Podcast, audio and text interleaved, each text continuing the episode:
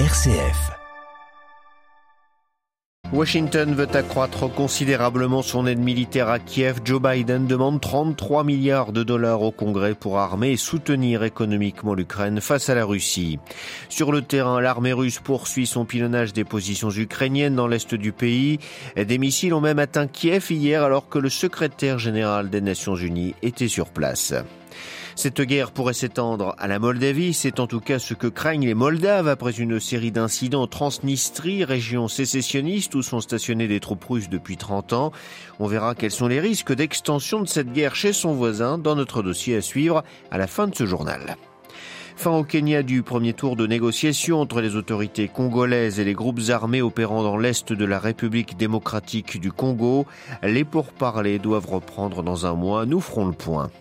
La canicule s'abat sur plusieurs régions de l'Inde. 46 degrés attendus aujourd'hui à New Delhi. Des températures inédites pour le pays. Radio Vatican, le journal Xavier Sartre. Bonjour, c'est une aide sans précédent que la Maison-Blanche voudrait donc apporter à l'Ukraine dans sa guerre contre la Russie. Outre sa proposition de solder les avoirs saisis à la Russie pour compenser les dégâts subis par l'Ukraine, Joe Biden, le président américain, demandait au Congrès hier de débloquer de nouvelles aides colossales pour soutenir Kiev. Les détails à New York de Loïc Loury. 33 milliards de dollars supplémentaires d'ici octobre, dont les deux tiers destinés à armer Kiev et à renforcer la sécurité européenne, le reste servant à soutenir l'économie ukrainienne et l'action humanitaire, c'est ce que réclame Joe Biden au Congrès américain. Le prix à payer pour ce combat est très élevé, mais rester les bras croisés face à cette agression reviendrait encore plus cher. Nous devons soutenir les Ukrainiens qui défendent leur pays. On ne peut pas rester en retrait alors que les Russes poursuivent leurs atrocités et leur agression. Une enveloppe massive qui s'ajouterait notamment aux 3 milliards de dollars d'armement toujours plus lourd, blindés, artillerie, hélicoptères déjà octroyés depuis le début de la guerre. Dans le même temps, le président américain veut continuer à punir Moscou. Il souhaite pouvoir solder les biens saisis à la Russie pour compenser les dégâts subis par l'Ukraine. Nous allons saisir leurs yachts, leurs villas, leurs biens de luxe, tous ceux qui appartiennent à la kleptocratie de Poutine. Ces types sont mauvais. Quant aux oligarques tentés d'échapper aux sanctions, la Maison-Blanche promet d'enquêter davantage et de sévir contre ces manœuvres d'évitement. New York, Loïc Lauré, Radio Vatican.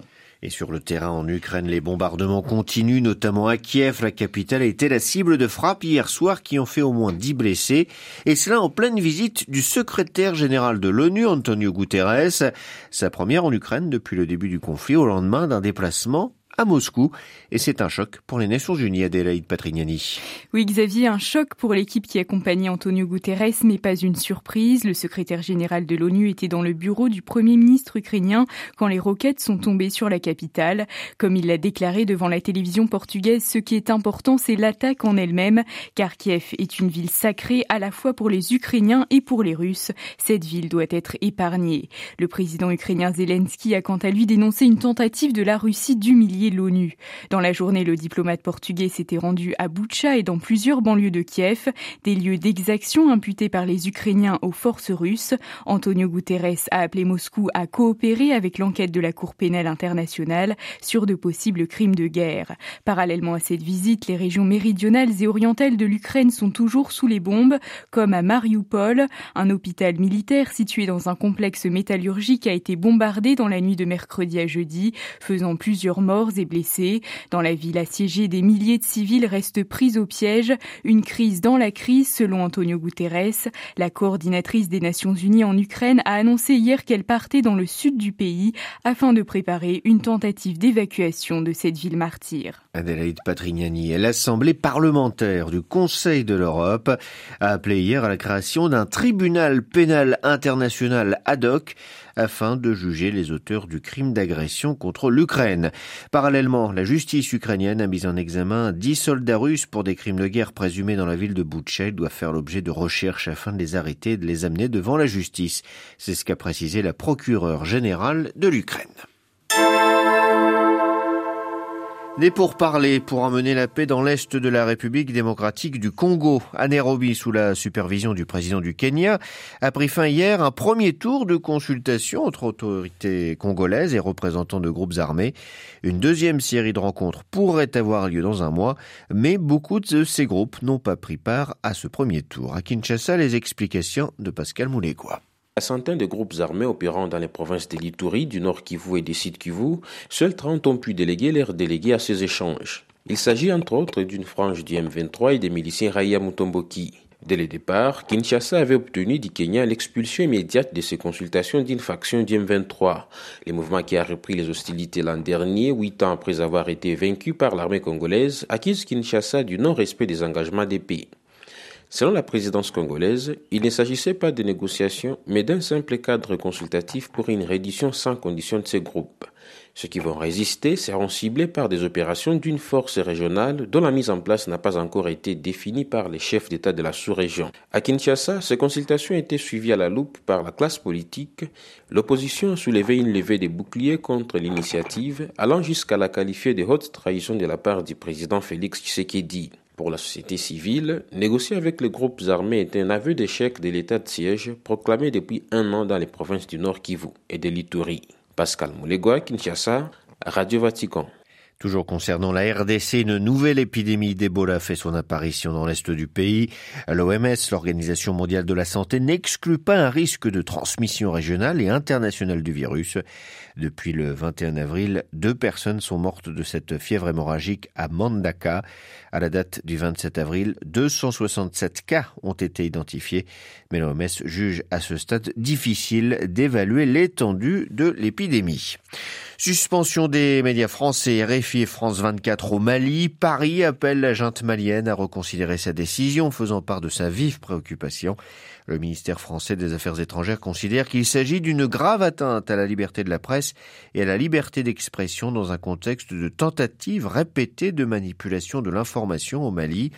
L'armée française a quant à elle rejeté hier les accusations de violation de l'espace aérien et d'espionnage formulées par Bamako après la diffusion d'images aériennes visant à démontrer, selon Paris, une mise en scène de crimes de guerre afin de salir son image.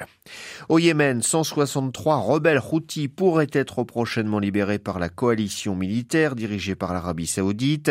Cette annonce répond à l'offre lancée dimanche dernier par un dirigeant houthi qui proposait de libérer 200 prisonniers de chaque camp avant l'Aïd el-Fitr qui marque la fin du ramadan.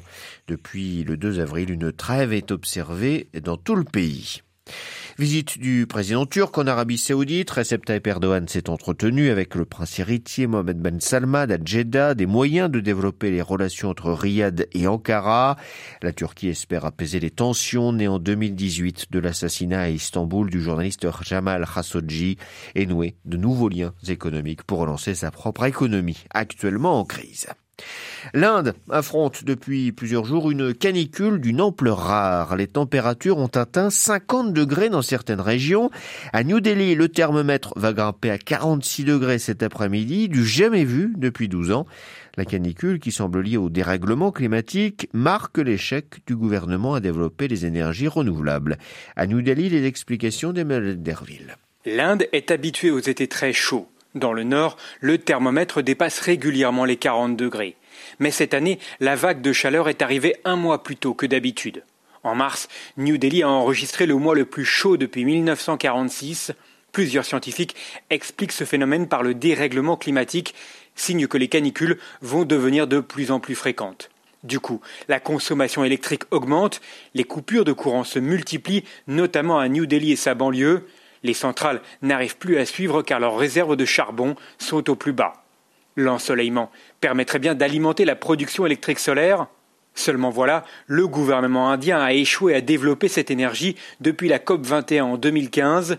Sur les 100 gigawatts de capacité installée qui avaient été promises, seuls 50 ont vu le jour, alors que le pays multiplie les projets de centrales à charbon. New Delhi, Emmanuel Derville pour Radio Vatican. Deux attentats à la bombe ont frappé hier la ville de Mazar-i-Sharif dans le nord de l'Afghanistan. Deux minibus ont été visés. Ils transportaient des travailleurs qui rentraient du travail. Bilan, au moins neuf morts, une douzaine de blessés.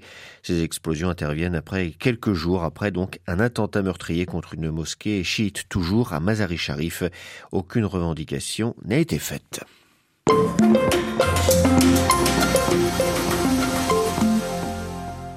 La Moldavie sera-t-elle rattrapée par la guerre en Ukraine? Cette semaine, une série d'incidents ont eu lieu dans l'est du territoire, dans la région de Transnistrie, qui a fait sécession après une brève guerre en 1992 et qui est depuis soutenue par la Russie.